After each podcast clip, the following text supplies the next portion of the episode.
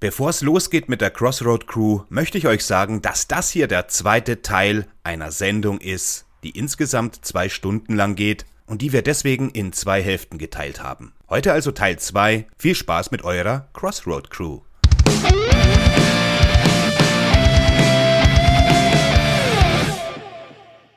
Wo sind wir denn überhaupt gewesen? Wir haben jetzt die nächste Runde äh, äh, mit dem ich Felix. Glaub, Tom war gerade und jetzt bin ja, ich Felix dran, wieder, oder? Ja, Felix, genau, mit Nummer 4.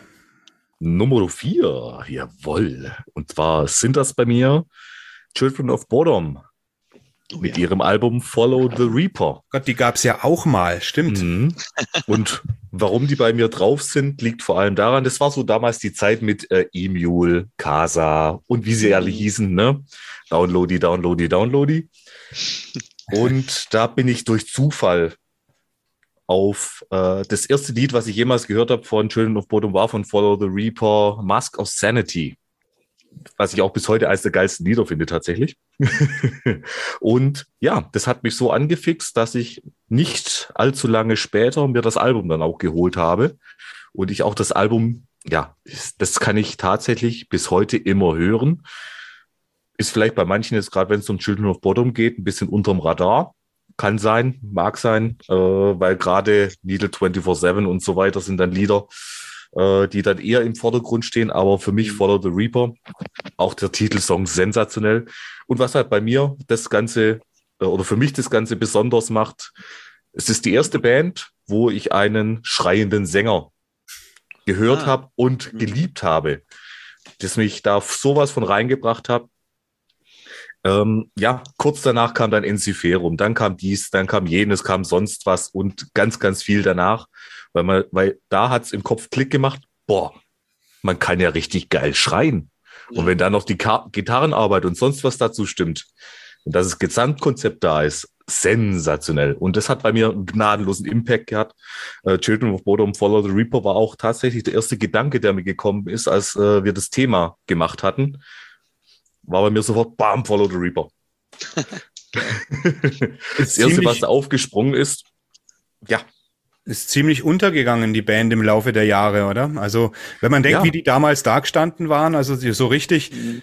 Also die hätten die Größe von Iron Maiden, sage ich jetzt mal, erreichen können, weil die zu, zu, der damaligen, also ist natürlich jetzt ein bisschen Quatsch, den Vergleich zu machen, aber so von der von der Kapazität her eine große Band zu werden, weißt du so, so wie die großen Bands eben heute, Amorphis, Iron Maiden. Ich meine, Iron Maiden ist älter, deswegen gilt das nicht, aber du weißt, was ich meine. Ich muss das, ja. das Wort Amorphis wollte ich jetzt unbedingt sagen, deswegen. Du willst mich doch bloß triggern hier. Ich wollte in der Szene waren die schon ganz oben, oder? Das ja, schon, aber, ja, aber, ja, aber die haben schon immer auf dem aber die haben sich, die haben sich nicht gehalten, weißt du. Das ist ja das heute viele Bands, die haben einen wahnsinnigen Lauf, wo du denkst, okay, das wird, die werden groß bleiben und dann ja. schwupp sind sie weg. Und das ist eben auch so ein, so ein Zeichen unserer heutigen Zeit, dass du sagst, auch eine Band, die sich fünf, sechs, sieben, acht Jahre vielleicht on top hält, mhm.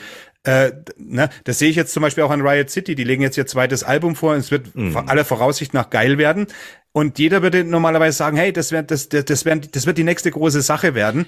Aber es kann sein, dass wir ein drittes Album gar nie mehr kriegen. Das ist möglich ja, heutzutage, weißt ja. Und jetzt gerade bei Children of Bottom, die ersten vier Alben sind ja wirklich die, äh, die stehen ja da wie ein Fels gemeißelt. Gefühl von Something ja. Wild war, glaube ich, das erste. Hatebreeder, Follow the Reaper war das dritte.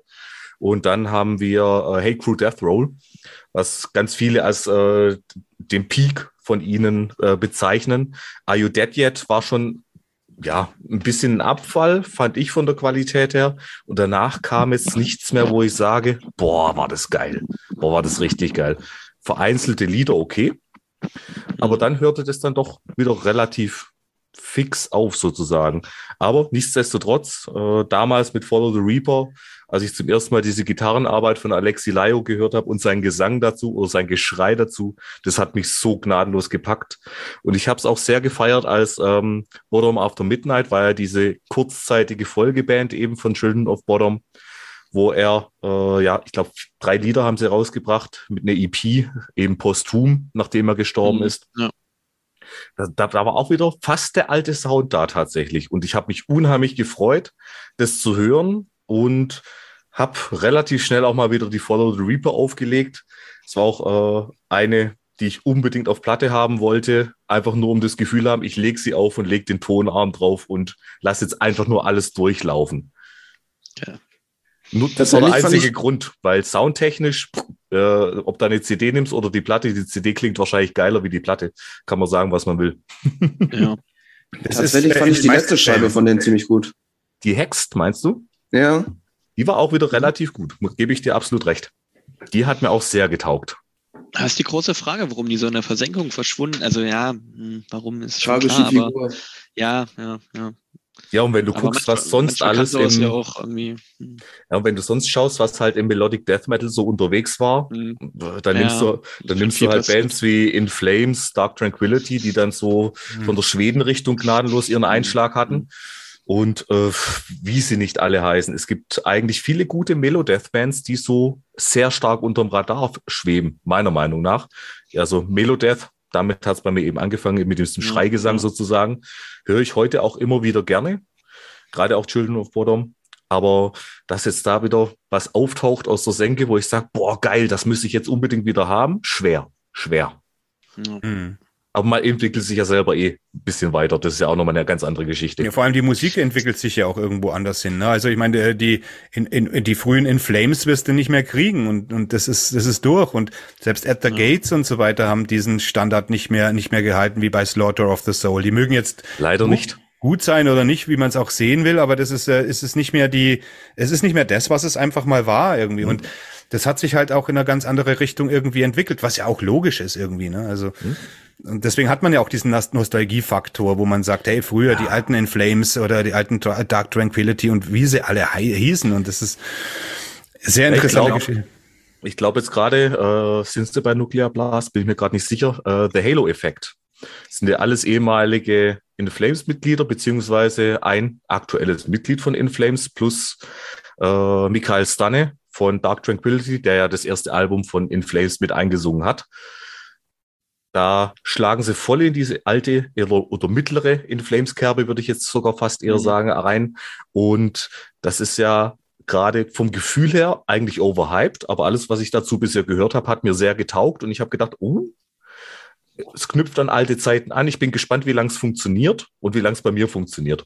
Ja, aber da hätten sie, äh, weißt, warum müssen sie sich erst in irgendwas verändern, in irgendwas Merkwürdiges verändern, um dann irgendwann doch wieder zu merken, nö, das, was wir damals gemacht haben, war eigentlich ganz in Ordnung. Das hätte man einfach weiterentwickeln sollen und nicht unseren Sound Richtung New Metal, sage ich jetzt mal, anzupassen. Ne? Also wie, also in Flames ist eine riesen Enttäuschung, äh, dann irgendwie äh, nach der Reroute to Remain oder schon in dieser Zeit halt irgendwie ich habe äh, In Flames geliebt, also es war meine Lieblings äh, Melodeath Band, also das war wirklich, da bin ich eigentlich reingekommen in den Melodeath. Mhm. Und äh, ich habe auch nie wieder so was Starkes gehört wie die ersten, also die, die In Flames, wo sie eben noch Melodeath waren. Also die waren für mich konkurrenzlos, die waren großartig, die hatten diese Atmosphäre, die hatten diese Dynamik zwischen aggressiv und, und, und, und, und melancholisch und da war einfach alles drin, was man aus dem Genre rausholen kann, meiner Meinung nach. Weil alle sagen immer, At the Gates ist der Gipfel, der Peak. Für mich waren es die frühen In Flames, die, die Horacle und äh, diese Phase, Chester Race, so, das sind meine. Clayman. Genau, das sind meine Alben, das ist die Phase. Und äh, die liebe ich auch. Und das vermisse ich heute am Melodeath heute. So, ich meine nicht, dass ich das wiederholen wollte, aber so das, was da geliefert wurde und der Melodeath lief, mhm das ist das, was ich stark fand an dem Genre und das finde ich heute mhm. eben nicht mehr. Deswegen bin ich vom Melodeath auch ziemlich runter irgendwie. Ne? Ja, ich glaube halt, dass At the Gates immer noch eine Ecke rougher waren irgendwie als In Flames. Ja. Also In Flames wirkten schon immer, ohne das abwerten zu meinen, glatter. Es war alles irgendwie perfektionierter, ja. sozusagen. Ja, ja, ich weiß schon, was du meinst, aber ich glaub, ein bisschen halt feiner viele, und alles. At, ja, genau, die, die früher At the Gates abgefeiert haben, hat das wahrscheinlich eher so ein bisschen abgeschreckt, weil es so poliert wirkte. Ähm, ja, ja, das mag man, muss, man, muss man nicht so finden, aber ich, ich denke, da kommt halt so ein bisschen die, diese Lagertrennung her. Also, Wobei also der Melum, der ja so, aber weil, weil gerade Children of Bodom zum Beispiel, das ist auch, das ist auch alles sehr präzise, alles gut produziert. Ja, ja, absolut, ja? absolut. Also das ist nicht, das, beim Melodeath geht's eigentlich gar nicht, meiner Meinung nach gar nicht darum, so richtig die dreckige Kante irgendwie zu fahren, sondern da geht's um eine, eine gewisse, e, eben diese spezielle Melodik, wie es eben die Skandinavier so drauf haben, wie keine anderen, wie, wie niemand anders. Die, wenn die Melodien auspacken, hey, und dann eine Atmosphäre damit erzeugen, nicht einfach nur melodisch der Melodik will, weil das hast du im Power Metal auch, da hast du sogar mit Zuckerguss, sondern einfach irgendwie, sondern eben auch diese Atmosphäre, weißt du, so das ist das, was mich, was mir auch oft fehlt heutzutage. Okay, machen wir mal weiter beim, ja, ja, äh, beim, beim, ich, ich, beim Tobi. Alles klar. Ja, ich komme auch in die härteren Gefilde. Ähm, kleine Story zuvor, hat auch wieder mit meinem besten Kumpel zu tun. Das wird leider nicht aufhören in der, in der Folge hier. Ähm, er hatte sich damals von seinem Onkel, ich glaube, wir waren 14, 15 oder so, die neue Kid Rock gewünscht. Und sein Onkel hat ihm die gekauft und hat dazu ähm, eine Boltzrower-Platte hingelegt und die Puritanical Euphoric Misanthropia von Dimmu Borgia mit den Worten, Kid Rock wirst du das nächste Jahr nicht mehr hören. Die anderen beiden Platten hörst du, bis du, bis du stirbst. Und es hat Wie geil ist halt das denn? genauso stattgefunden. Also wir haben dann halt angefangen, Demo Borgia und Bolt Thrower zu hören und das war halt nach Korn und zwischendrin ein bisschen Hardcore, Metalcore Sachen, die bei uns in der Ecke gut liefen, war das so, so ein Eye-Opener, wo wir dachten so, okay, ähm, hm, das ist deutlich heavier, das ist deutlich krasser. Das bisschen Rumgejammere von Jonathan Davis ist halt ein Witz gegen Black Metal Screams. und, und das war für mich 2.1 halt die Initialzündung im Grunde Black Metal zu hören, Black Metal zu verstehen, von dort zurückzugehen zu Treldom, zu Gordorf, zu Marduk und alles, was es da halt schon gab und, und, und die ganzen frühen Demoborge erstmal sich reinzuziehen. Stormblast. Halt und Stormblast, genau, For All Tit. Und irgendwie, das war so ein richtiger Einschnitt in meiner musikalischen Wahrnehmung, so wie, okay, diese Musik gibt es ja schon ewig. Wie, wie kannst du die noch nicht entdeckt haben? Und, und ich höre heute kein Dumo Borgia mehr, was aktuell von denen produziert wird. Aber ein bisschen wie bei Korn ist es immer noch so, die frühen Alben kann ich mir einfach eigentlich jeden Tag reinziehen und denke mir so, ja, es ist immer noch geil. Es ist einfach immer ja, noch ja. Spiritual Black Dimension ist ein super fettes Album. Und, super und, gute Sachen. Das Interessante an Timo Borge ist jetzt, da bin, da sind wir, obwohl wir jetzt hier diese zeitliche Verschiebung haben von der Generation, ja. bin ich jetzt deswegen mit dir auf gleicher Höhe, weil in den 90er Jahren habe ich vom Black Metal, äh, von diesem ganzen Zeug, was da aus Skandinavien kam, überhaupt nichts mitgekriegt. Ich fing dann ja. auch erst so Ende, Ende der 90er an, so mit Cradle und, und Dimo Borgia, wie du sagst, da auf aufzuspringen, äh, weil, äh, oh ja, und da sind wir natürlich irgendwie in einer Richtung, wo der gestandene Black Metaler sagt, das ist kein Black Metal, das ist Dark genau, Metal genau. und das ganze Zeug. Äh, Bullshit, es ist absoluter Bullshit. Erstens mal kommt natürlich Dimo Borg ja auch aus dieser, äh, sagen wir, aus dem zweiten Ring oder dritten Ring, ist ja auch wurscht. Ja. Aber Dimo Borgi haben nämlich eins gemacht, die haben gesagt, wieso muss Black Metal sich anhören, wieso muss ich da in der Waldhütte äh, mit einem Kassettenrekorder, ich kann zeigen, dass ich als, als die extremste Musik, die es auf auf dieser Erde gibt, auf höchstem musikalischem Niveau, mit ausgewogenen Kompositionen und mit einer, mit einem, mit der perfekten, mit einem perfekten Produktion und mit einer, mit, mit, mit, mit Lyrik und mit diesem ganzen Bombast, mhm. den halt der Wald- und Wiesen-Black Metaler verachtet. Aber das war für mich von der musikalischen Warte aus wesentlich interessanter als dieses, dieses Geschrei, wo es eigentlich auch gar nicht eigentlich, sind wir mal ehrlich, nicht um die Musik geht, sondern eher um, um, um, um eine Befindlichkeit und um irgendwelche Zugehörigkeiten und wer eviler ist und dieser ganze kindische Scheiß. Und Dimo Borgia ja. haben das erste Mal mit Cradle of Filth in den Anfängen auch gezeigt, dass man auf höchstem Niveau abliefern kann und ob das jetzt Black Metal ist oder Dark Metal, ist mir scheißegal. Es, es geht mich immer um dieses Satansgeschrei und ich, ich muss mir hier wie ein Borderliner die Arme aufritzen, sondern die Musik, die hat viel, viel mehr zu bieten. Und Dimo Borgia war die erste Band oder neben Immortals, sage ich jetzt Na. mal, eine der ersten Bands, die das gezeigt haben. Ich würde sagen, Emperor waren die erste Band mit. Ja, mit Emperor ist aber, Emperor waren aber eine Brock, also für mich ist Emperor eine ja, Rock Metal genau, Band. Genau. Die waren zu komplex. Also ich glaube, ja. Timo haben genau den schmalen Grad gefunden ja. zwischen Bombast, zwischen Black Metal Attitüde und einer Zugänglichkeit. Und Emperor Völlig. sind einfach sperrig. Ja. Also das, das musst du dir erarbeiten. Du Völlig. musst dich dort reinhören, du musst da irgendwie die Zeit aufbringen zu sagen, gut, ich höre mich jetzt in dieses Album rein. Demo haben es irgendwie drauf, zumindest in den frühen Sachen, ähm, sehr catchy zu sein, ja. obwohl es evil klingt und irgendwie voluminös, sage ich mal. So, ja, und das ist natürlich für so ein 13, 14, 15-jähriges Kind geil, wenn du so einen Song hast, der dir sofort aufs Ohr geht und dann ist der noch irgendwie evil und denkst so, haha, wow, was ich da Absolut höre, du Mensch. Also sowas muss eine Band halt erstmal hinkriegen, ne? Genau, genau. Und das Darum geht's, du weißt du? abstreiten, so. In dieser, in dieser rasenden Geschwindigkeit, mit dieser rasenden Härte, so viel Melodie ja. und, und, und ausgefeilte Produktionstechnik da rein zu klatschen und auch die Keyboard-Teppiche vom Mustis dann, äh, äh das war ja, das war also wirklich à la Bonheur. Also das muss ich wirklich sagen. Also das, da kann man ja einfach der musikalischen Warte. Also wenn man, ich bin jetzt nicht so ein absolut, absolut. in Black Metal Kreisen, sondern ich höre Musik, weil sie gut ist und nicht, ob sie Black Metal ist oder sonst. Das ist mir vollkommen wurscht. Wenn sie gut ist, dann interessiert sie mich und die Moborge ja. ist eben gut. Gut, ich bin natürlich jetzt auch, das kann man sagen, ja, du bist ja auch ein Venom-Fan. Wie kannst du von Klasse sprechen? aber das sind oder Gorgoroth, ne? Das ist aber das ist eine ganz andere Baustelle. Also das hat andere Gründe und andere Bezüge. Aber hier. Du, aber so Gorgoroth-Song schreibst du auch nicht aus der Kalten. Das wollte ich gerade sagen. Also Gorgoroth äh, ist, glaube ich, auch ab und zu mal unterschätzt, weil die haben ja. dieses Riffing vom King, am, am, am und, und Geschrei vom Gal. Also es gibt keinen, der so, also ich meine, ich bin niemand, der sich in die Hose scheißt, aber wenn Gal dich ansingt, kann es einem schon mal anders werden, weißt du so. Und anguckt dabei. Oder nicht, oder, oder nichts sagt, ne? Satan. Ich, ich bleibe ja immer dabei, also Komplexität macht Musik nicht besser. So, Nein, also, das zeigen ja die ganzen Brock-Metal-Wichser. Ähm, die ganzen Brock-Metal-Wichser zeigen das ja, weißt du. Ich stehe auf Brock, aber das irgendwie Malmsteen, ja. nee, hör auf, leck mich am Arsch, nee.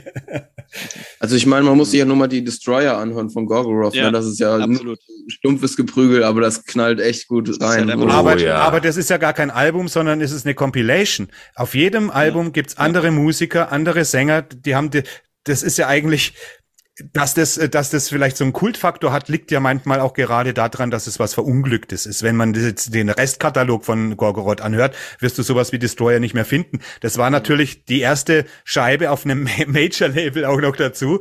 Und dann kommen sie, kommen die mit so einem Sound, die hatten ja nix und dann haben sie alles zusammengepackt. Und damals hat der Infernus äh, Gorgoroth ja im Endeffekt alleine gerannt. Das kam ja dann erst nach der Destroyer zu, wo Gal dann eingestiegen ist, wo, wo es die erste stabile Besetzung gab. Und äh, Destroyer war eigentlich nur eine Compilation und kein wirkliches Album, ne? Ah, oh, interessante Geschichte. Jetzt sind wir schon wieder ganz woanders. Bei Gogorov ist bei mir und bleibt immer die Incipit Satan. So, das ist irgendwie für mich so das Absolut, ja, Aber liegt auch daran, das ist halt im selben ne, oder ein Jahr vor der ähm, Puritanical erschienen und irgendwie ja. nachdem er uns damit in die Richtung geschubst hat, hast du halt dorthin geguckt und wie also, so, oh, okay, das ist ja noch eviler. Die haben ja nie mehr Keyboards.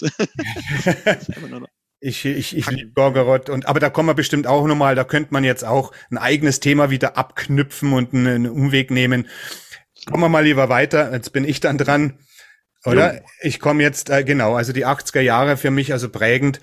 Äh, klar, ich bin dann äh, durchmarschiert, aber es war, ich habe jetzt die, die, Wahl gehabt. Äh, ich habe mich jetzt entschieden, äh, wirklich, äh, also ich habe mehrere Alben, ist ja logisch, Anfang der 80er, wo das alles anfing. Was nimmst du da?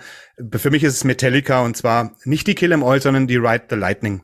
Und äh, die Kill 'Em All kannten wir alle schon. Wir hatten damals, also auch mein Kumpel und ich, wir haben damals Knete nach Amerika geschickt und äh, wegen dem Demo No Life Till Leather, das war, ich glaube, im Metal Hammer war da die Adresse gestanden von Metallica oder irgendwas. Und wir haben und der Tosi, mein Kumpel, der hat eben viele Platten damals aus Amerika sich äh, kommen lassen. Trauma war dabei, Hex und alle Sachen, die es in Europa noch gar nicht kein Release gab.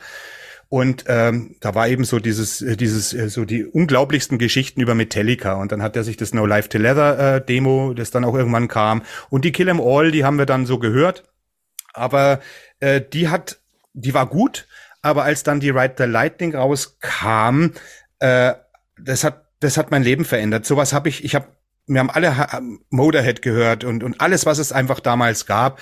Aber und nach der Kill 'em All wussten wir, das ist das schnellste und massivste, was es gibt. Und dann kam die Ride the Lightning, die eigentlich gar nicht so giftig und schnell ist wie die Kill 'em All, aber die hatte irgendwas anderes. Heute sagt man auch, die, die klingt scheiße, die klingt nicht gut. Aber damals war der Klang von der Ride the Lightning, dieses, dieses dröhnende, bombastische, mit unfassbaren Speed, wie die Fight Fire with Fire und Ride the Lightning aneinander gegossen haben. Das hat dir wirklich im wahrsten Sinne die Trommelfälle rausgeblasen. Wir hatten sowas noch nicht gehört. Nicht einfach nur von der Geschwindigkeit. Slayer war schnell, die Kill 'Em All war schnell. Ähm, viele Bands damals waren schnell, aber was Metallica da gemacht haben, die haben den ganzen Metal und den beginnenden Thrash Metal auf eine ganz andere Ebene gehoben, wo jeder, selbst die Bands wie Slayer außenrum alle nur noch verblüfft dastehen konnten und glotzen. Und äh, als ich als ich den dieses Akustik-Solo gehört habe und wie es dann reingeht in das Fight Fire with Fire, das war ein Moment, den ich nie vergessen werde. Ich habe das ja am Telefon gehört. Mein, ich war bei meiner Oma zu Besuch. Der Tosi hat sich das am Wochenende schon gekauft. Ich habe das, glaube ich, schon mal irgendwo erzählt.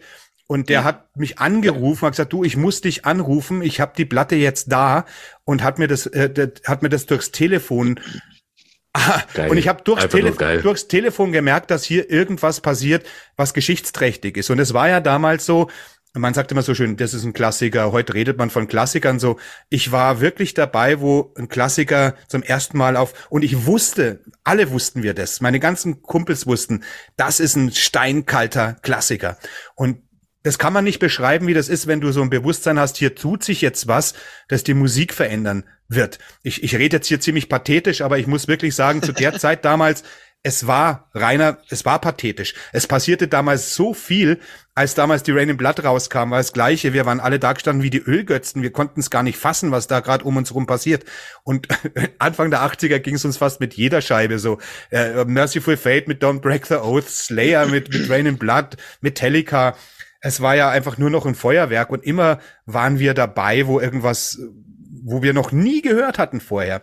Ja. Und äh, deswegen äh, nehme ich die Ride the Lightning rein und ich bin ein großer Cliff Burton Fan, auch wenn ich Metallic, Metallica, weiß man ja, ich lasse kein gutes Haar in der Band. Aber ich war, aber das ist eben so, wo mal Liebe war, da ist auch der Hass am größten. Ne?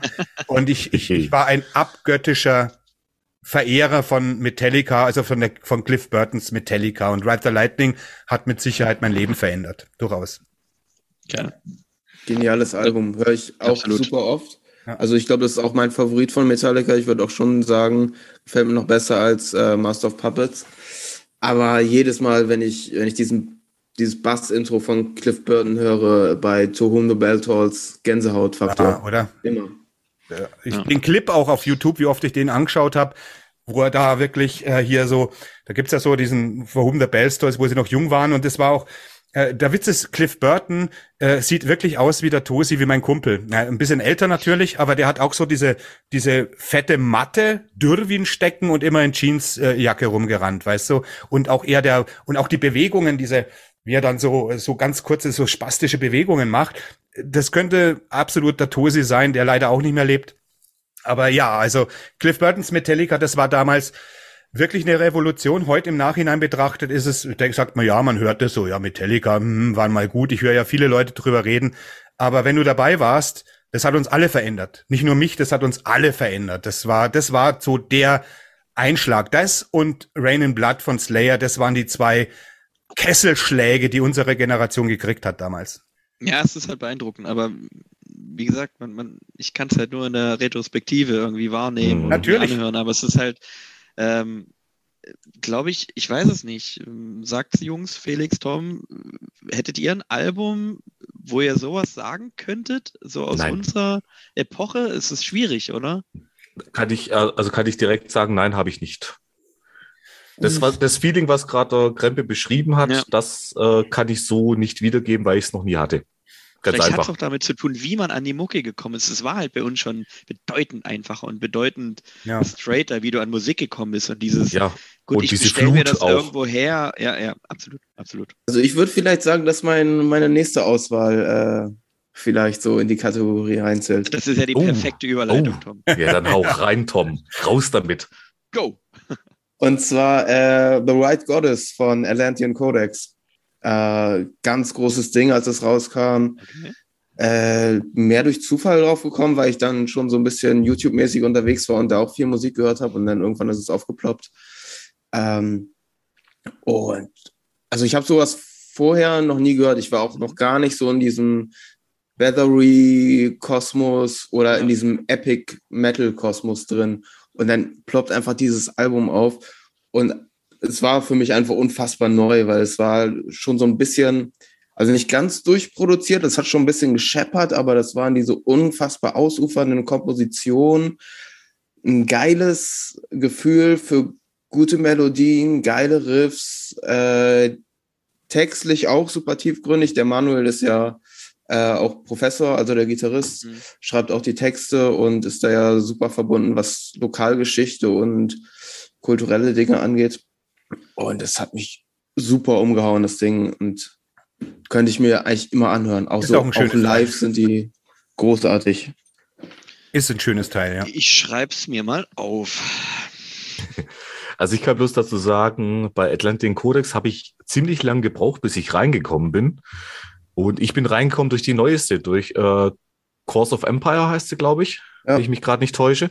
Und dann kam erst The White Goddess hinterher und äh, hat aber bei mir gedauert, bis die, also bis die Band gezündet hat. Die Band ist großartig, wie ich finde. Richtig toll. Hab sie einmal live gesehen, hat unheimlich viel Spaß gemacht. Und ob man das so als, also ich finde es geil, dass du äh, bei dir das so einen Impact hatte. Also ich habe mir das, also ich habe mir Atlantic Codex deutlich mehr erarbeiten müssen, tatsächlich. Ja, also weiß nicht, bei mir hat es einfach gezündet, weil es war einfach in so vielen Dingen für mich so unfassbar neu und erst danach mhm. habe ich mir halt die ganzen Klassiker erschlossen. Vielleicht ist es deswegen so ein hohen Stellenwert für mich. Aber auch jetzt, also alle meine Kumpels so, die sagen auch so, also so, das ist schon das stärkste Heavy Metal Album der letzten zehn Jahre gewesen.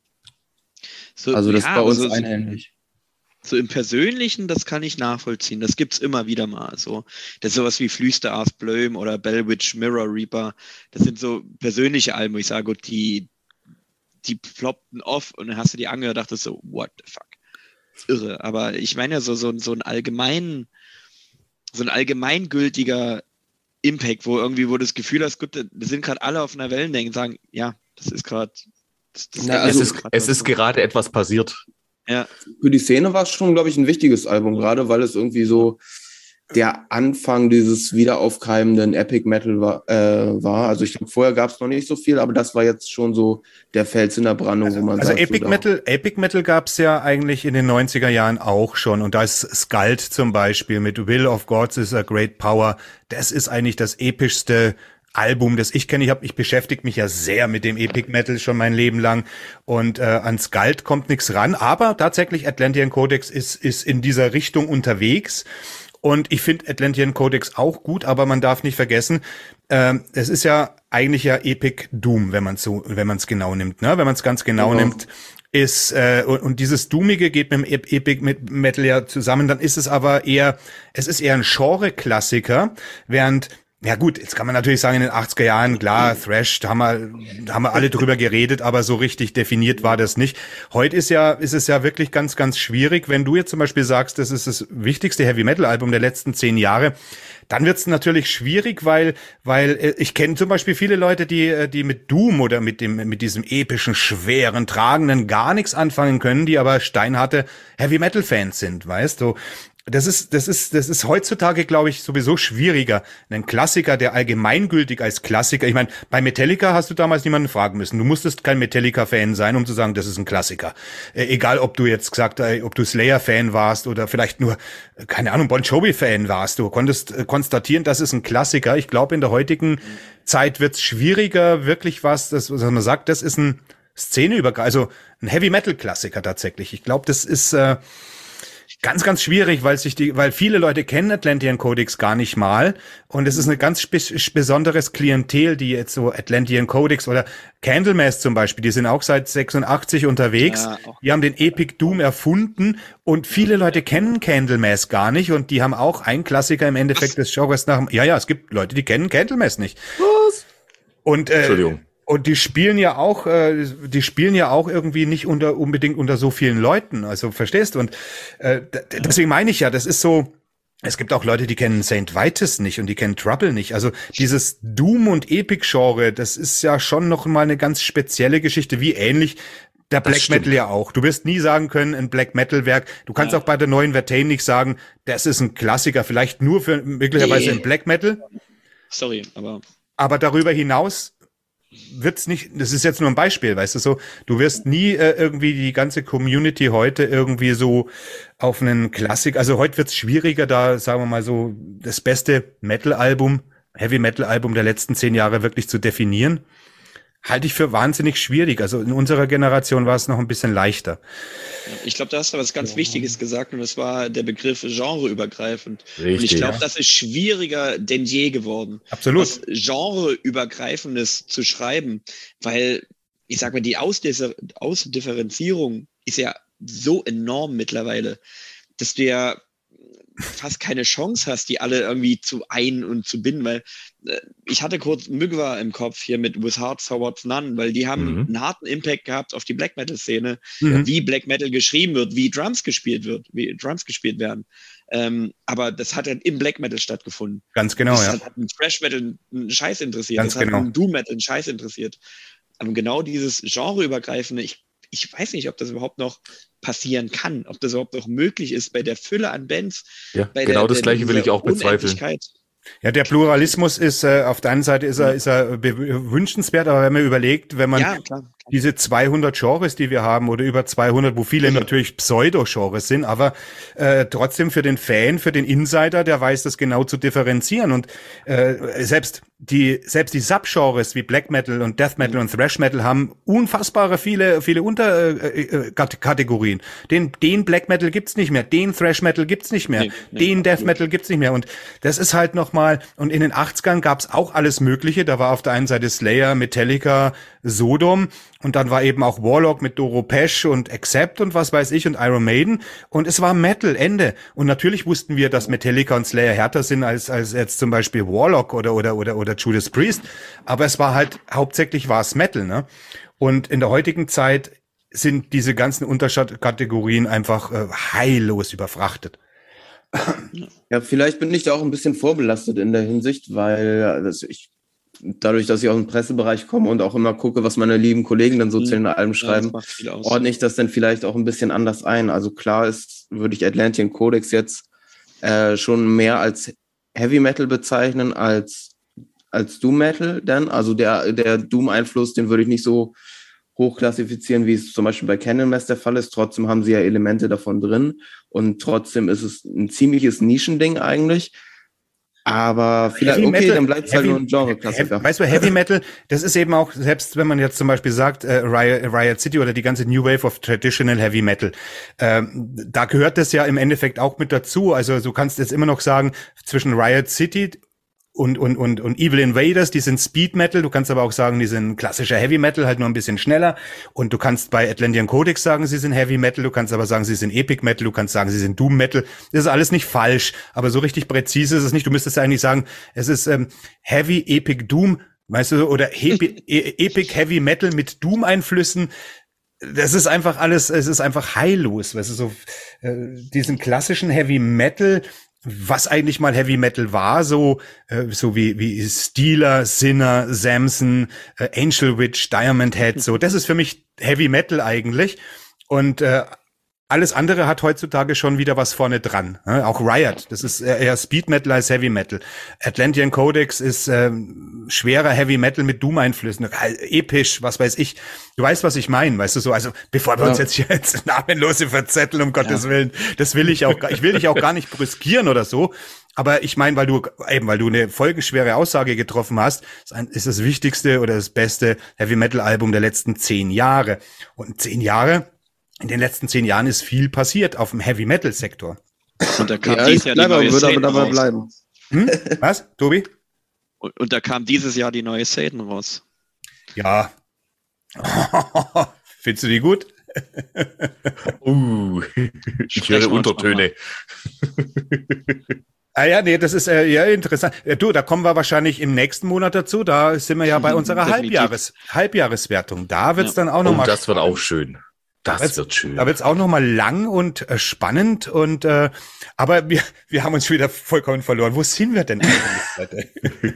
Felix kommt? ist dran, glaube ich. Felix. Richtig. so, und was bei mir tatsächlich heute nicht auf der Liste ist, ist irgendeine Thrashband, weil ich mich nicht mhm. entscheiden könnte, welche Thrashband bei mir de den Impact geboten hat, weil es in kurzer Zeit eine Riesenfülle war. Das wollte ich bloß als kleines Vorgeplänkel sagen. Aber eine Band, die bei mir eigentlich nicht fehlen darf, und zwar aus verdammt gutem Grund nicht fehlen darf, weil ich sie sehr verehre und ich sie, ich glaube, nicht nur einmal bei uns im Podcast genannt habe, ist Bathory. Und äh, zwar im Besonderen bei mir ist es die Twilight of the Gods. Ja, Hat auch ja. einen sehr bestimmten Grund. Äh, der junge, vielleicht auch damals gut aussehende Felix, ich weiß es nicht. der, war, der war frohfröhlich unterwegs auf dem Heidenfest und hat sich gefreut auf Bands wie Heidevolk, Equilibrium, Enziferum und konnte mit dem Headliner gar nicht so richtig anfangen, der da hieß äh, Twilight of the Gods Perform Performing Bathory Masterpieces. Da habe ich von Bathory noch nicht wirklich was gewusst. Mein Kumpel und ich, wir sind nach Enziferum drin gewesen, haben gedacht, ach komm, wir hören jetzt mal rein. Und das war die beste Entscheidung, die wir an diesem Abend getroffen haben. Dann ging es da los und man muss halt auch sagen, der Alan, Frontmann von Primordial, der da gesungen oh, hat. Geil. Oh, ich krieg, ich krieg gerade schon Gänsehaut, wenn ich nur dran denke. Das war so gut und so genial und es war so schade, dass die Halle in diesen ersten zwei, drei Liedern, na, sagen wir ersten ein, zwei Liedern, immer leerer wurde, weil es die Leute scheinbar auch nicht verstanden haben. Ja. Aber gut, ich stand auch da ohne Ahnung, aber wir sind zum Glück wirklich stehen geblieben.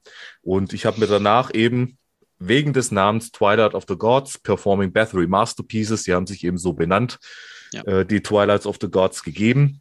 Mal davon abgesehen, dass ich an diesem Abend so weggeflasht von der ganzen Sache war. Wir hatten, glaube ich, sogar Mühe, die letzte S-Bahn zu kriegen damals, was uns aber egal war. Es hat, es war einfach für mich persönlich der Moment, wo Bathory aufgetreten ist, äh, in meinem Kopf sozusagen, wo dieses Viking-epische auf eine Art und Weise dargeboten wurde, wie es, ich kann es nicht beschreiben, außer dass es für mich eine Sensation war. Und auch wenn ich heute vielleicht die Hammerheart, äh, was mein Lieblingsalbum ist von äh, Bathory, unheimlich hochhalte, die Blood on Ice auch ein gigantisches Album, aber die Twilight of the Gods ist das, was den Impact gegeben hat. Ich liebe es bis heute auch und ja, was soll ich mehr dazu sagen? Bathory ist für mich ohnehin eine gnadenlose Legende. Und ja, Bathory, was soll ich sagen? Ja. Wobei ich die Black Metal Bathory äh, bevorzuge. Also das heißt nicht, dass die Viking-Sache schlecht ist, aber ich, das ist auch wieder so ein Ding, ne? Vielleicht hat es auch wieder was mit der Generation zu tun. Ich bin, äh, als ich die The Return das erste Mal gehört habe, wie ich was vom oh, Glauben ab. Ein geiles Album. Auch die andere Seite, äh, also ich, ich finde, Bathory hat bis Requiem ein bisschen und äh, Destroyer of Worlds heißt, glaube ich, wenn ich mich gerade nicht täusche. Ja, genau. Das sind so die, die wo ich sage, ah, das sind für mich die etwas mehr Stinker. Octagon habe ich ja letztes Mal schon erwähnt gehabt. Die finde ich tatsächlich ziemlich geil. Ja. äh, aber äh, die ersten drei, gerade die, egal ob es jetzt die Black Metal sind. Sogar, die, ersten, sogar die ersten vier, wenn du mich fragst. Also da wird ja die, dieses, dieses Brückenalbum Blackfire, ja genau, das wird immer ein bisschen unterschlagen. Obwohl es eigentlich, so Mischmasch. Ja, obwohl eigentlich jeder auch geil findet, wenn man dann die Leute dran erinnert. Aber so in, in den Aufzählungen kommt es fast immer nie vor. Und natürlich, es ist ein Brückenalbum zwischen der Heavy, zwischen der Black Metal Phase und der Viking Metal Phase, aber das ist ein verdammt starkes Album.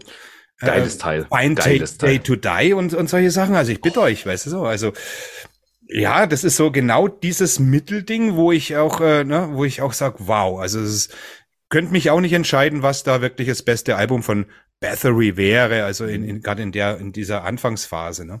Ja, das war Damit, ich kann bei mir bloß sagen, Hammerheart hat bei mir dann nochmal einen brutalen Nerv getroffen, weil jedes Lied sowas von in die Kerbe geschlagen hat damals. Und auch heute, dass diese Kerbe genauso einschlägt. Deswegen ist Hammerheart für mich da gnadenlos weit oben. Aber wie gesagt, bei prägenden Alben muss es unbedingt bei mir Twilight of the Gods sein, wegen diesem äh, Auftritt auf dem Heidenfest. Und ja. ich, ich würde mir ja. sehr wünschen, dass es dieses All-Star-Projekt, genauso wie es Hellhammer ja eben auch nochmal gab mit Triumph of Death, Mhm. Dass es das bitte nochmal gibt und zwar jetzt, zu diesem Zeitpunkt, vielleicht jetzt in den nächsten fünf Jahren, weil äh, ich glaube, jetzt taugt es den Leuten auch mehr. Jetzt ist da auch ein bisschen mehr Gedanke dahinter. Ich glaube, Hellhammer hätte vor zehn Jahren nicht so gut geklappt wie heute. Stimmt, ja. ja. Das stimmt. Äh, dann möchte ich äh, die Lanze brechen, weil du schon Twilight of Guts sagst, mit Ellen Nemtenga von Primordial, sich mhm. Primordial anzuhören, sich Dread Sovereign anzuhören. Es ist ein Weltklasse-Sänger. Und wir hatten es ja schon mal in den unterbewert unterbewertetsten Bands, schön, ja. es ist spät langsam. Ähm, Primordial muss man gehört haben, Dread Sovereign muss man gehört haben. Es ist einfach irre, was ist halt auch von ihm so genial. Macht. Gerade live, genau. Mm. Und das ist halt auch das, was diese Twilight of the Guards Show so perfekt gemacht hat, weil er kriegt halt stimmlich hin und er hat es auch gelebt. das mit einem ganz eigenen Leben, genau. Du hast gemerkt, also, du hast auf der Bühne gemerkt, Wahl. egal was er da von sich gegeben hat, ja, äh, genau. er hat, äh, das war eine, das war wirklich, ja, Performing for Bathory. Ja, ja, ja. Und, und nicht ja, einfach so ein Gedöns. Halt was, was er liebt. Ja, und das hast du halt genau. halt gemerkt, so, dass er die Songs nicht Aber einfach spielt. dahinter. Genau. Gut, der, der Einfluss von, der, der Einfluss so. ist ja, der ist ja, der ist ja da. Das muss man ja auch sagen. Ja, klar, natürlich. Ja. Und, und da muss man auch kein Hehl draus machen. Aber äh, klar, das ist, das, das, das, das ist immer das, wie du schon sagst, wenn du etwas liebst und verinnerlicht hast und vielleicht sogar ein Stück weit ein Vorbild irgendwie jetzt äh, äh sozusagen ähm, deine Verehrung mitteilen darfst, dann gehst du mit voller Inbrunst rein. Und Primordial sind ja sowieso inbrünstig an sich. Wer könnte das tatsächlich besser machen? Ne? Also, was. Ja. Das Unglaubliche bei Bathory finde ich eigentlich, dass dieser Mann es eigentlich geschafft hat, gleich zwei Genres einfach aus dem Boden zu stampfen. Bei Black Metal war es vielleicht nicht ja. ganz alleine, aber zumindest dieses ah, Viking-Ding. Doch, doch finde ich schon. Also man spricht zweimal über Venom, äh, die sind die Namensgeber und die haben Satan rumgekrischen, aber mit Black Metal Musik haben sie nichts zu tun gehabt. Da war Der Bathory Sound. wirklich das erste, wo man wirklich sagt, das ist auch die Musik zum Black Metal dazu. Das mhm. reicht nicht einfach nur die Texte oder so. Für mich zumindest. Ja, okay, also das hängt ja davon ab, welchen Maßstab man da anlegt, aber in dem Punkt hast du dann natürlich recht, wenn man das so sieht, ist es Ich habe schon öfters so, gesagt, Lyrics alleine machen für mich kein Genre, kein musikalisches Genre aus. Ja, da bin ich, ja, ich meine, ich verstehe, dass man das bei manchen Sachen anwendet, aber gerade im Black Metal Bereich, ich bin kein Fan von äh, Un-Black Metal, Black Metal, Green Metal, bla bla bla. Das ist, äh, für mich ist es musikalisch, äh, musikalisch entscheidend. Ne? Und natürlich, wenn es dann um die, um die, um die okkulten Sachen geht, um Satanismus, dann verstehe ich das schon auch. Aber dann müsste es ja Satanic Metal und nicht Black Metal heißen. Also Black Metal ist für mich schon dieses, dieses düstere, da kann die Natur besungen werden oder Satan ist ganz egal. Weißt du, so für mich, es muss musikalisch eine Entsprechung haben. Und da war Bathory, tut mir leid, waren die ersten und selbst äh, äh, Kronos von, von Venom sagt ja, äh, das, was dann die Norweger daraus gemacht haben, das ist nicht seine Vorstellung von Black Metal gewesen, aber er akzeptiert das. Und äh, Venom ist einfach nur roher Rock'n'Roll mit satanischen Themen, aber die gab's vorher auch schon und die sagt man auch nicht, das ist Black Metal. Weißt du, wie ich meine? Ja. Ist nur meine Meinung, also so sehe ich das halt, aber für mich war Bathory wirklich die erste Band, die gezeigt hat, wie Black Metal klingen sollte. Und die, die Sign of the, of the Black Mark ist auch für ein Fenris übrigens das erste eindeutige Black Metal Album, auch sonisch. Und dem stimme ich vollkommen zu. Na? Ja. Ich nicht widersprechen. Punkt. Dann lassen wir das so stehen und lassen den Tobi gemütlich weitermachen mit seinen genau. Genau, danke ja, Felix. Gemütlich ist wirklich ein äh, Top-Stichwort, ähm, oh. weil das ist jetzt ein Album, was quasi meine ganze Jazz- und Blues-Begeisterung ausgelöst hat. Äh, das ist Tom Waits mit Nighthawks at the Diner von 1975. Ist quasi eine Live-Aufnahme oder eine forcierte Live-Aufnahme. Es war geplant, das Album live aufzunehmen. Ähm, und hat mich halt äh, Tom Waits näher gebracht, hat mich diesem ganzen Jazz, der, ich sag mal, frühen New York Jazz-Szene näher gebracht, diesen Blues-Aspekt und Tom Waits als Künstler ist halt einfach eine Ausnahmeerscheinung. Also den kannst du halt einordnen in verschiedene Zeitstränge, aber du kannst ihm kein Genre zuweisen, weil er einfach gefühlt alles gemacht hat. Ähm, und irgendwie seine Offenheit musikalisch gegenüber dem, was er macht und was er ausprobiert, hat mich einfach tief, tief geprägt, weil mich das erstens begeistert und zweitens beeindruckt, wie jemand sagt, hier, ich scheiß auf jedwede Verkaufbarkeit von meiner Musik, ich scheiß drauf, ob ich vermarktbar bin. Ich mache halt die Mucke, auf die ich Bock habe. Ich mache halt immer das, worauf ich gerade Lust habe. Und wenn das völlig dem Zeitgeist widerspricht, dann ist es eben so. Aber ich habe ein Album abgeliefert, mit dem ich, ähm, ja, oder auf das ich stolz bin, wo ich Bock drauf hatte. Ähm, ja, deswegen Tom Waits generell absolute Empfehlung, egal welche Genres ihr hört, unbedingt mal reinhören. Ähm, und ja, die Nighthawks at the Diner ist einfach sexy. Gib dem Mann einen Schuh und eine Whiskyflasche und der macht dir ein Album. ja, ist es wirklich so. Ja. Geile Sache, Tom Waits, ich, ich kenne den Namen, aber dann hört es schon sehr schnell auf. Allein die Stimme. Es, es, ist schon mal direkt notiert, so. muss ich unbedingt jetzt dann reinhören. Allein die Stimme ein paar Sachen, die wir heute genannt, hier genannt wurden. Muss ich das ist ja auch immer das Schöne, ne? man bekommt Lust drauf, aber wie der Tobi es auch gerade äh, geschrieben hat auf WhatsApp, man bekommt Lust drauf, gleich sofort zum Plattenschrank zu stürmen und ja, zu gucken. Absolut, ja. Ja, ist geil und das ist auch ein bisschen schade, dass wir das jetzt hier nicht machen können, dass wir nicht sagen können, ah komm, vielleicht machen wir irgendwann mal einen Stream auf Twitch und da können wir das dann machen, aber das ist alles Zukunftsmusik. Jetzt machen wir erstmal die Sendung fertig. Ja, äh, da würde die Show aber 15 Stunden gehen. Ja, das ist ja in Ordnung. 24 Stunden Stream. Ja. Genau. So. Aber interessant, in das Tom Waits Ding werde ich nachher direkt mal reinhören. Also ich bin so an ihn äh, rangetreten mit so Sachen wie ähm, Closing Time oder äh, Raindrops. Sehr geil. Auch sehr geil. Ähm, oh Gott, die Rain Dogs Album ist einfach so. Die Rain Dogs, ja, ja, absolut. Aber es gibt wirklich, bei, bei Tom Waits kann man gar nichts falsch machen. Die sind zwar ja. alle ein bisschen anders, aber die sind immer Tom Waitsig. also das genau, aber, aber weil, weil du die beiden Alben nennst, ähm, die Nighthawks ist äh, früher und die ist halt irgendwie, das ist seine, seine Club, ähm, Club-Jazz-Zeit im Grunde die er dort mhm. ähm, abdeckt musikalisch. Und es ist noch ein Stück weit was anderes als die späteren Sachen. Ähm, und da hat auch viel mit so Spoken Word, wo er Geschichten erzählt und dann anfängt dazu Klavier zu spielen und du hast halt die ganze Zeit diese, diese Noir-Szene im Kopf, wie irgendwie in einer, in einer verrauchten Bar sitzt und irgendwo sitzt einer am Piano und erzählt was und fängt an, ein bisschen was zu klimpern und da setzt, setzt ein Kontrabass ein. Ja, ja. Das hat man früher so, äh, Juke Joint. Atmosphärisch. Das hat man früher Juke Joint mhm. genannt, so, ja. ne? Wo die, wo die ja.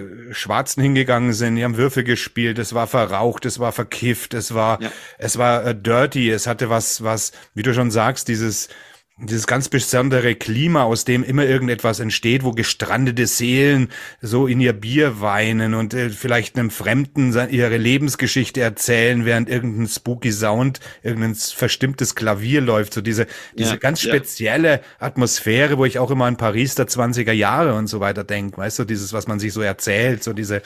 Absolut gern. Ja, klasse. Jetzt will ich noch schnell du mein... Ich habe das so Bock, da jetzt reinzuhören, ey.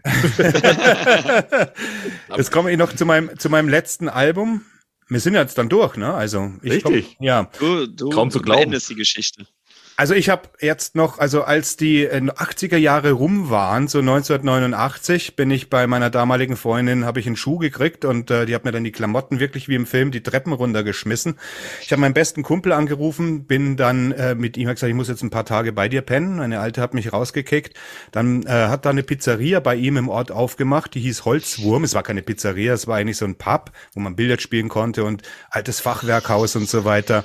Ich habe dort eine Pizza bestellt, äh, sie kam nicht 40 Minuten lang nicht, dann kam sie, dann war sie kalt und dann hat, hatte die, äh, die Chauffeuse, wollte ich sagen, aber die Bedienung dann doch tatsächlich die Schutzbe mich zu fragen, ob es geschmeckt hat. So, und ich habe gesagt, nee, das war erstens mal ewig lang gedauert, dann war sie kalt und dann hat sie schnippisch gesagt, kannst du es besser? Und dann habe ich gesagt, ja, ich bin Koch, also ich kann es besser. Und schwupp hatte ich einen Job. und äh, das war eine alte Hippie-Kneipe. Also es wurde gemacht von, von einem alten Freak. So, und der wollte da eben so die ganzen alten Freaks da rein. Ich habe dann ein Zimmer oben gekriegt. Ich habe gesagt, habt ihr zufällig eine Bude? Oben waren Amerikaner gewohnt, die dann auch stationiert waren. Mit denen war ich in der WG.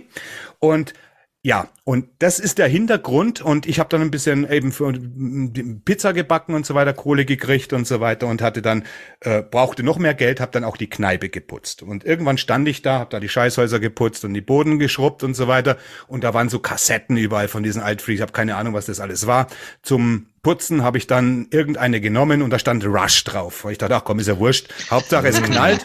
leg die, leg die ein. Ich, ich leg die ein, mix mir noch schönen Drink erstmal und äh, schön aufgedreht und dann kam die 2112 raus, also die mit diesem Pentagramm und diese diese dieses Urdingens. Und ich bin sprichwörtlich fast vom Hocker gefallen. Ich konnte gar nicht, weißt du, in den 80er Jahren, ich habe die 80er erlebt, ich habe mich für oh, ich kenne mich aus mit Musik, ich bin der Musikdoktor, ich kenne alles. Und ich habe da das erste Mal gemerkt, Alter, du hast überhaupt keine Ahnung von Musik und nicht die geringste.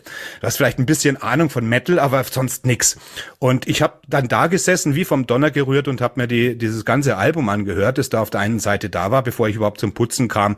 Und das hat dazu geführt, dass ich wirklich im Laufe der Zeit mich durch diese ganze durch diese ganze Bibliothek an Kassetten und so weiter. Ich habe dann Camel kennengelernt, den Brockrock, Emerson Lake and Palmer, Yes und diesen ganzen Scheiß, von dem ich noch nie irgendwas gehört hatte.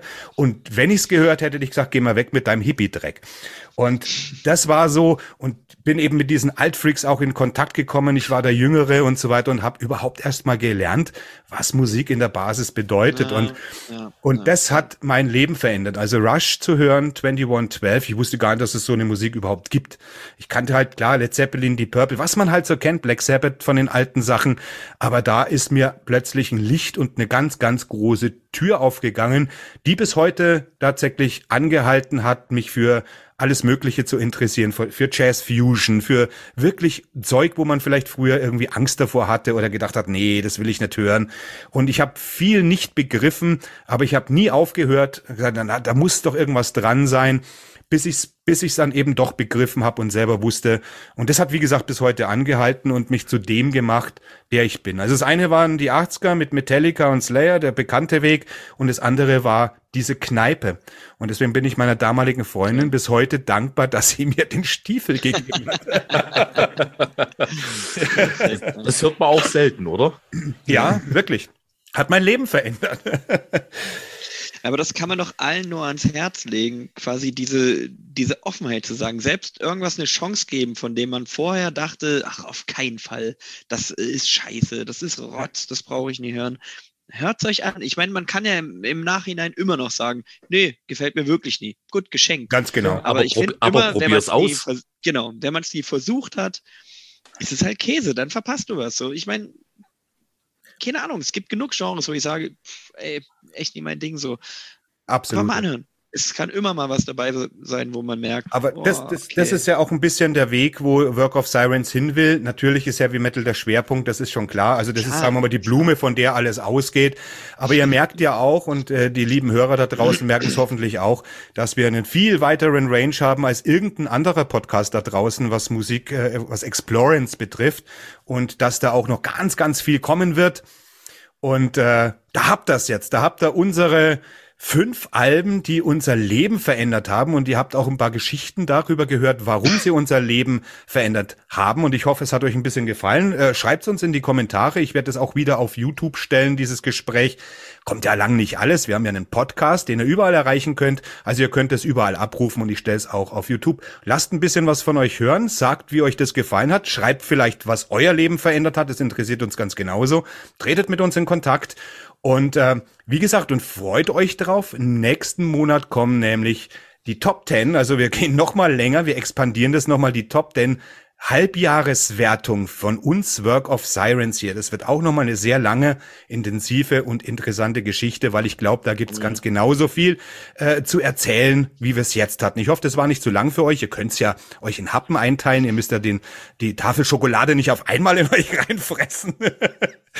Und, Vielleicht ähm, zwei Spaziergänge machen einfach. Ganz genau, zwei. Und wenn ihr noch was zu sagen habt, dann sagt jetzt, äh, Felix, was läuft bei dir so mit Moshpit, äh, Passion und äh, mit, mit, mit, na, wie heißt Total Moshpot? Ah, Metalnet. Metalnet. Meine Güte.